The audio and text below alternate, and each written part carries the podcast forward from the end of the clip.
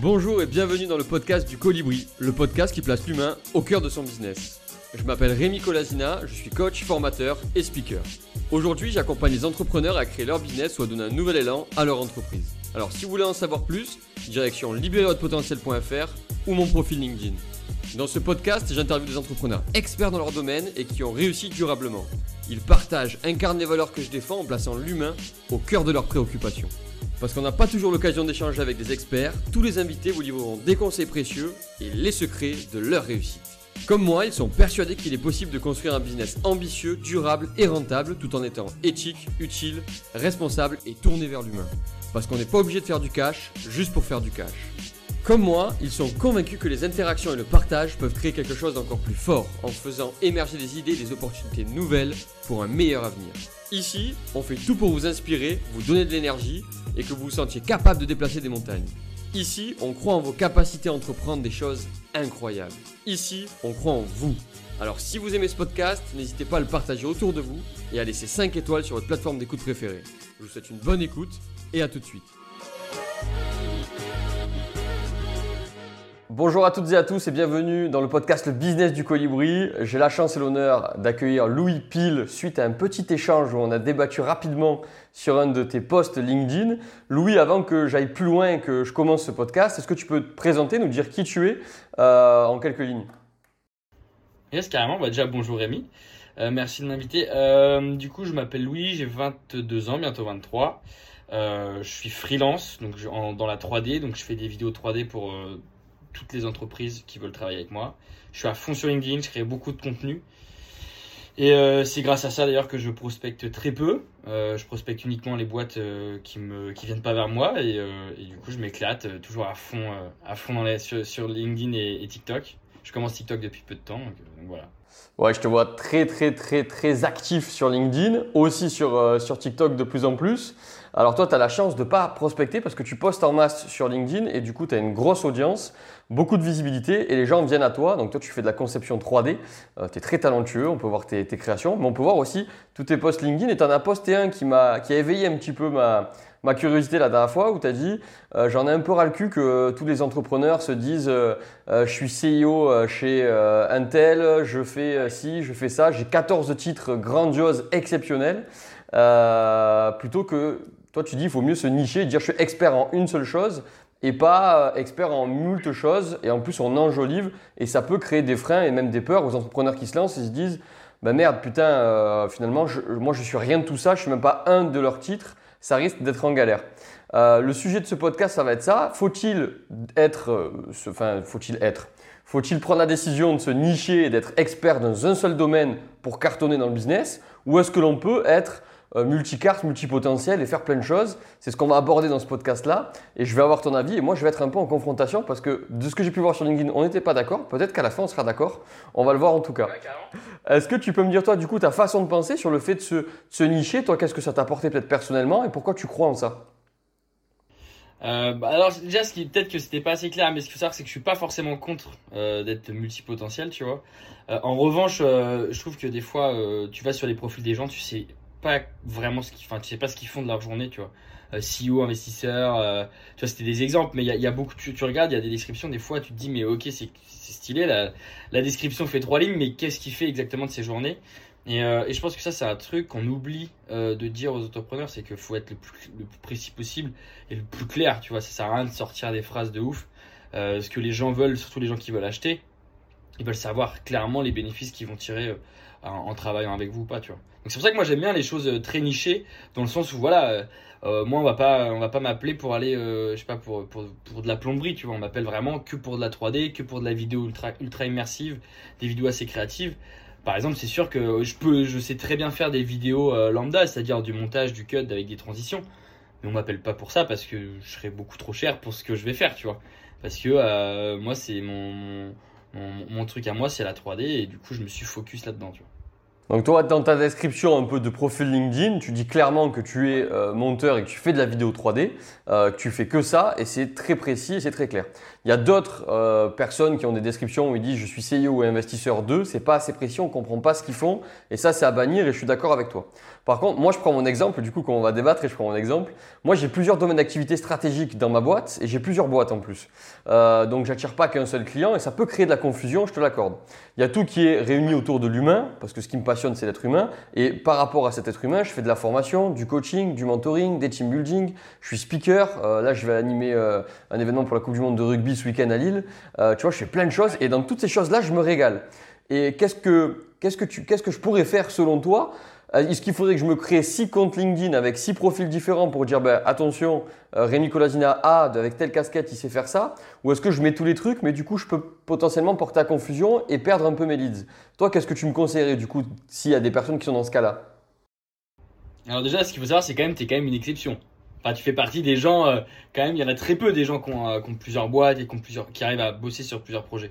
Généralement, quand tu regardes les mecs, qui sont soit CEO d'une boîte parce qu'ils gèrent déjà des équipes, et généralement, tu peux pas euh, peux pas gérer plusieurs équipes à la fois. C'est soit tu gères une première boîte, c'est quand même très compliqué de gérer plusieurs boîtes, tu vois. Donc c'est pour ça que j'ai pas forcément de bons conseils à te donner parce que moi j'ai pas plusieurs boîtes, moi je suis solo et je veux rester solo pour le moment. Enfin c'est pas dans mes ambitions de créer de créer plein d'emplois pour le moment. Euh, après, euh, moi en tout cas je ferai un truc peut-être plus précis, tu vois, peut-être dans la si tu t'as la, as la description, tu sais, la première ligne, et ensuite après dans, ta vraie description, là tu peux à la limite dire bon bah pour tel besoin, tac, c'est telle boîte, pour tel autre besoin, c'est telle boîte, etc. Tu vois. Et, je pense que les gens qui sont dans ton cas là euh, le font très peu. T'as l'impression qu'ils gèrent plein de trucs en même temps, ils font tout, ils font du marketing digital, ils font de la communication, tu sais, ils sont un peu partout à la fois, tu vois. Euh, donc c'est peut-être ça où je ferais plus, ça, plus gaffe. Après, une, description, tu peux très bien dire, euh, euh, là j'ai pas d'idée pour le moment, mais je pense que tu peux faire une, des- une description plus, plus centrée, tu vois, plutôt que de dire, bon, moi je suis un peu partout, j'ai plusieurs boîtes, tu vois. Parce que finalement, les gens ils s'en foutent que tu six boîtes. Ce qu'ils veulent, c'est, tiens, j'ai un besoin ou j'ai un problème à résoudre, je cherche quelqu'un qui va pouvoir me résoudre mon problème, tu vois. Donc euh, tu peux avoir 12 boîtes si euh, il est juste intéressé par juste une boîte à toi, euh, il s'en fout des autres, tu vois. C'est pour ça que je suis un peu nuancé sur le fait de mettre de mettre que t'es CEO de je sais pas combien de boîtes. tu. Alors moi, moi personnellement, j'ai pas mis que j'étais CEO de plusieurs boîtes, mais je dis ce que je fais. Je dis, je dis pas aux besoins auxquels je réponds parce que ça rentre pas en termes de description. J'ai mis un peu mon why sur la page de couverture, tu vois, contribuer à un business plus humain, éthique, rentable et durable, pour essayer de- de- de- d'expliquer la raison d'être un peu de, de mes, de mes deux boîtes. Euh, mais des personnes qui font plusieurs choses. euh, c'est très difficile du coup de se centrer sur une chose parce qu'ils se disent, ben, comme je, je suis capable de faire trois trucs différents, si je dis que j'en fais qu'une, je vais peut-être potentiellement perdre des leads ou des clients sur les deux autres. Et ça m'emmerde et ça rentre pas dans la description et je sais pas comment faire. Alors toi, tu es solopreneur et tu fais de la 3D, c'est ultra précis, ultra niché. Donc tu as à la fois cette chance, mais aussi cette expertise là-dessus et tu es reconnu et tu, peux, et tu peux mettre des tarifs qui sont certainement très hauts. Euh, à l'inverse, des personnes qui sont comme ça, elles sont un peu en difficulté. Je vais nuancer avec le fait de, de l'exemple que j'ai pris au tout début du podcast, qui était les personnes qui enjolivent un petit peu ce qu'ils font. C'est-à-dire, je suis manager d'une équipe, euh, je gère un centre de profit, euh, je passe des commandes, je suis acheteur. Ouais, en fait, tu es responsable de rayon ou chef de secteur dans une grande boîte. Oui, tu as toutes ces casquettes-là, mais si on le résume, c'est ça. Et toi, ce que tu avais mis aussi dans ton post, c'était le fait que euh, finalement, ils sont euh, euh, rois, des, rois des crêpes le midi, euh, pour imager avec euh, des, des machins, et ils se donnaient des titres qui étaient complètement faramineux, ils enjolivaient complètement ce qu'ils étaient en train de faire, alors que, ouais, en fait, tu fais un peu de compta, tu gères des hommes. Tu... Alors, c'est bien d'enjoliver, mais au bout d'un moment, euh, et là je te rejoins, j'ai l'impression qu'on part un peu sur le, le paroxysme du truc où on est tous euh, experts ou machin en ci, en ça, et euh, de multiples trucs, et finalement ça veut plus rien dire. Et on perd un peu la cohérence et le sens de, euh, de ce qu'on veut émettre. Euh, sur ces personnes-là, en plus, qui, qui donnent ces- tous ces titres-là, pour les personnes qui se lancent, comme j'ai dit au début, ça peut leur donner de la démotivation. Toi, tu en as parlé dans ce poste-là. Qu'est-ce que ça peut engendrer, selon toi, pour des personnes qui se lancent et qui voient tout ça? Bah, déjà, je pense que ça peut les influencer dans le mauvais côté, c'est-à-dire de se dire, bah, tout le monde met euh, CEO alors qu'il y en a beaucoup. Parce qu'après, je dis pas, hein, si, si tu es CEO et que tu d'une boîte où tu as 40 personnes, c'est c'est très bien parce que du coup, c'est vraiment ton rôle. En revanche, j'ai vu beaucoup de gens, je dirais pas les noms, mais j'ai vu beaucoup de gens euh, qui étaient comme moi. Donc, bah, ils sont pas freelance parce que du coup, ils ont plus un projet startup. Euh, ils lancent leur projet, donc ça c'est trop cool, ils se lancent machin. Mais au lieu de mettre la réalité dans la description, ils vont mettre CEO le nom de leur boîte. Et tu regardes, tu creuses un peu parce que c'est aussi naturel d'aller voir un petit peu ce que les gens font. Tu check et en fait, tu te rends compte que le mec est CEO, tu te dis, bah putain, ça veut dire qu'il y a une équipe, euh, ça commence à, grossir, c'est trop cool.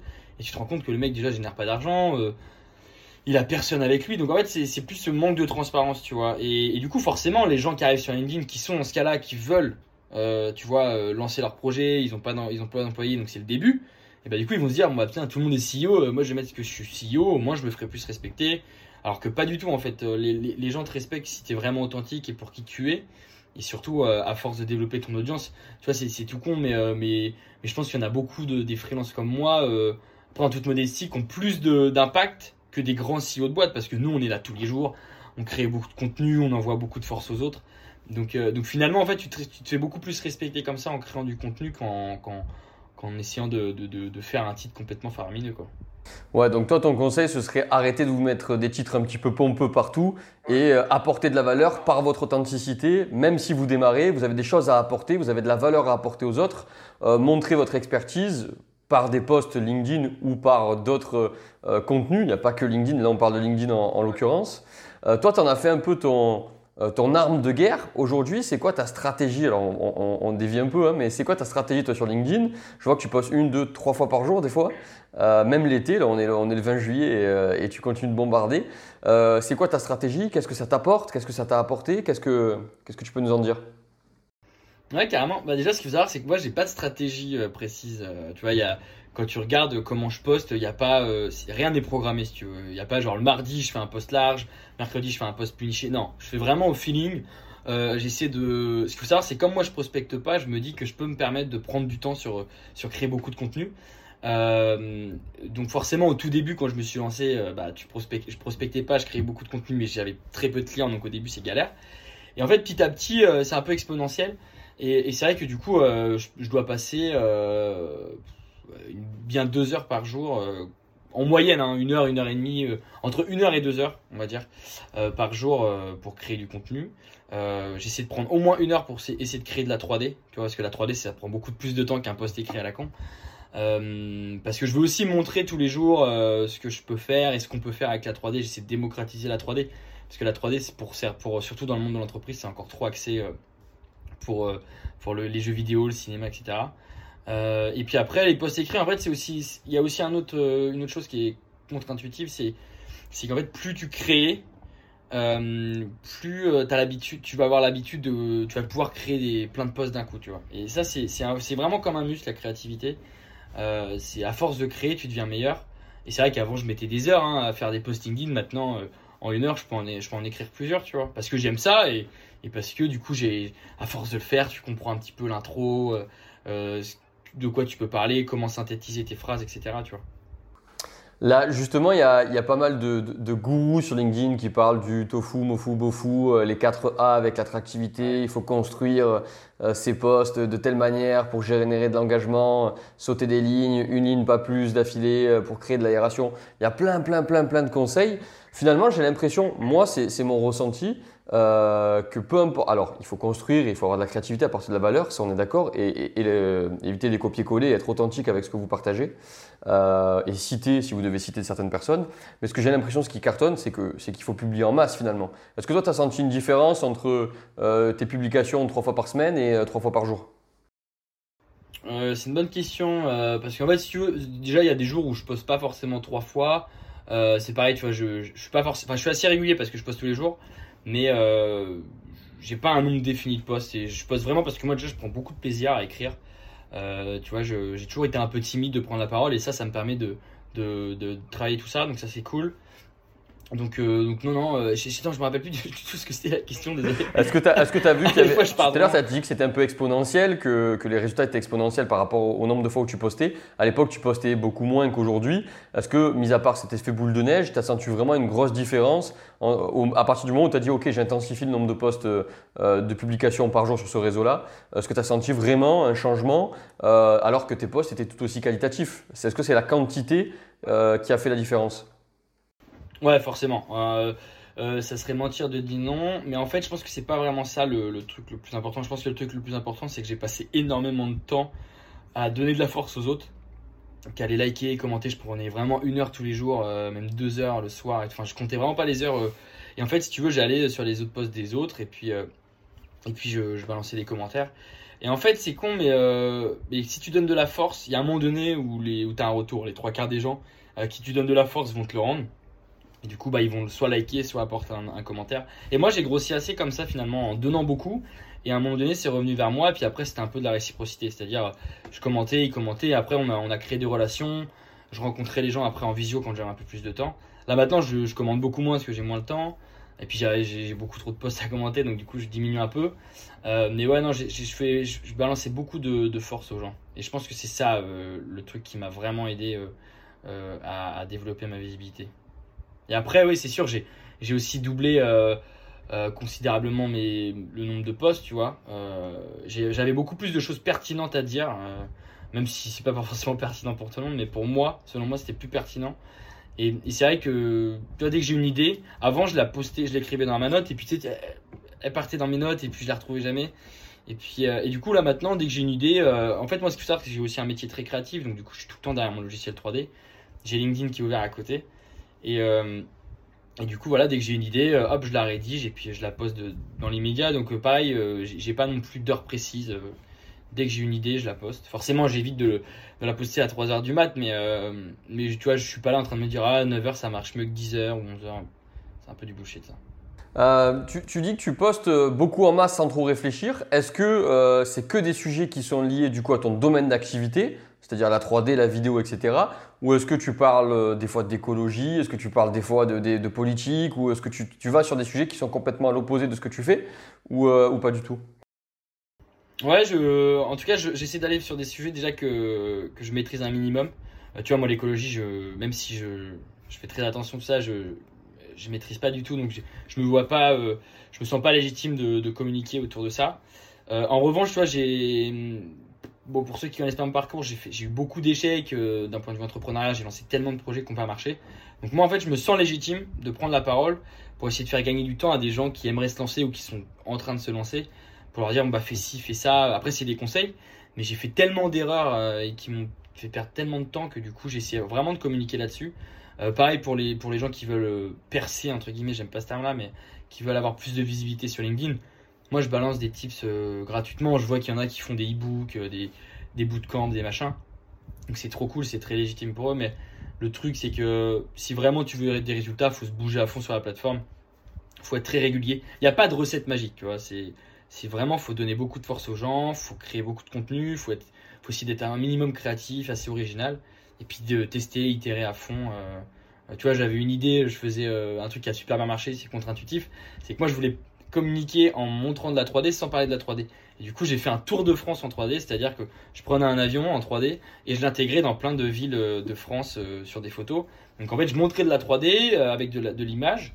Et, en fait, ça a généré vachement d'interaction parce que tu avais tous les gens, par exemple des habitants de la ville en question, qui, qui, qui, mettaient un petit like, qui commentaient trop cool, trop beau, trop machin.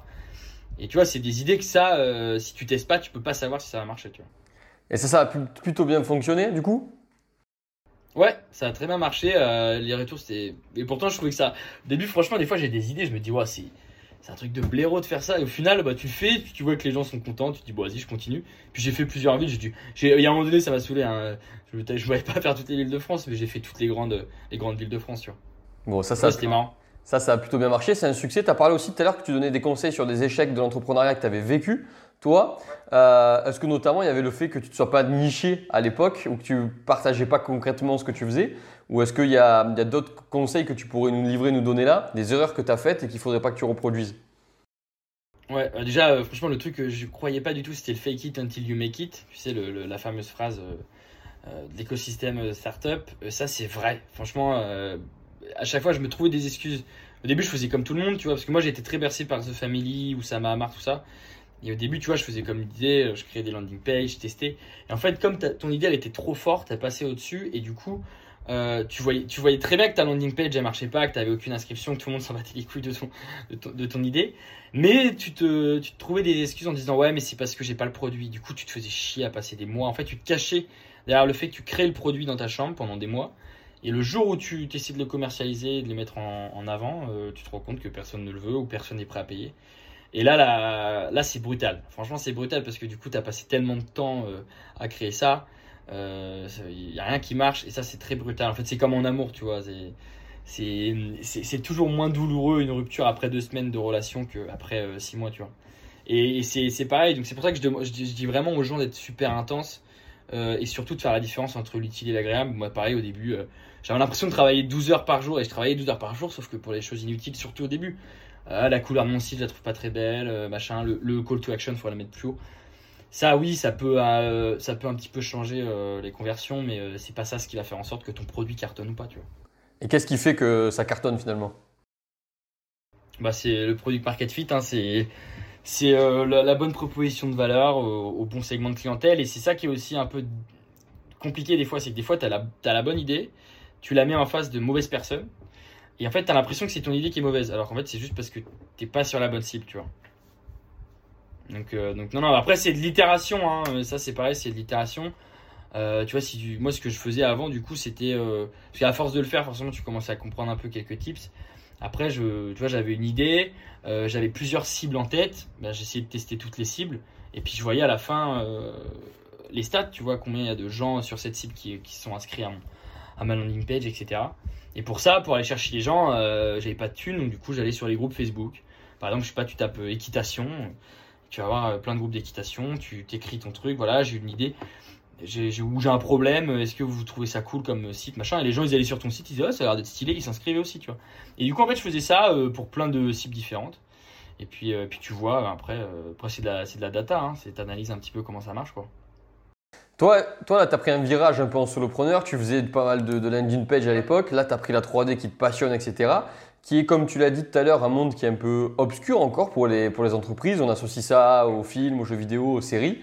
Euh, comment une entreprise peut intégrer aujourd'hui de la 3D dans sa stratégie euh, de com ou de market? Ou même d'autres produits industriels peut-être? Alors euh, comment euh, En faisant appel à des gens comme nous, donc des créateurs. Euh, en fait, moi j'essaie vraiment de démocratiser la 3D parce que c'est vrai que le, terme 3D, il est pas, il est rarement associé à la bonne image. C'est-à-dire quand on parle de 3D, et moi aussi au début, hein, quand on parle de 3D, il y en a qui vont penser au gâteau apéro, il y en a qui vont penser au cinéma, il y en a qui vont penser à l'impression 3D. Donc c'est, en fait, la technique, c'est la 3D, mais du coup, moi, ce que je fais, c'est que j'essaie de, de, pas trop parler, tu vois, sur euh, ce qu'est la 3D. J'essaie vraiment de montrer et d'argumenter, tu vois. Parce que du coup, les gens, ils comprennent mieux avec une image. Ah, c'est ça la 3D, tu vois. Et c'est vraiment le déclic que je veux leur faire. Et du coup, ce que je fais, c'est que des fois, je prends des use cases parce que ce qu'il faut savoir, c'est comme je suis passionné, bah, des fois, ça m'arrive d'être dans ma piole le week-end et puis, euh, et puis, tu vois, de prendre une marque que j'aime bien, créer un environnement euh, autour de cette marque et comme ça, du coup, ça me sert aussi de use case, tu vois. Tu vois, là, récemment, j'ai fait un truc pour Jacques Mus. Je crée un musée en 3D avec de la musique, machin. Un petit bonhomme qui se balade dans le musée. Et là, je dis, bon, bah, voilà, ça, ça peut, être, ça peut créer une nouvelle expérience, euh, une expérience d'achat, tu vois. Euh, et du coup, les gens, si j'avais juste écrit euh, ce que je voulais faire, les gens auraient dit oui, enfin, chacun aurait une imagination différente.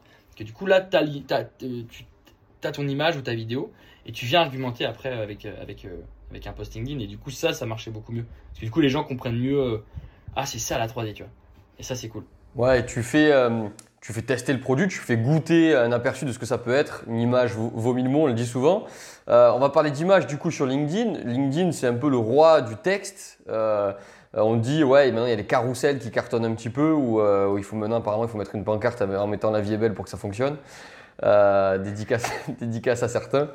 Il y a quand même le texte qui est roi sur LinkedIn et l'image qui est reine sur les Reels, les TikTok, etc.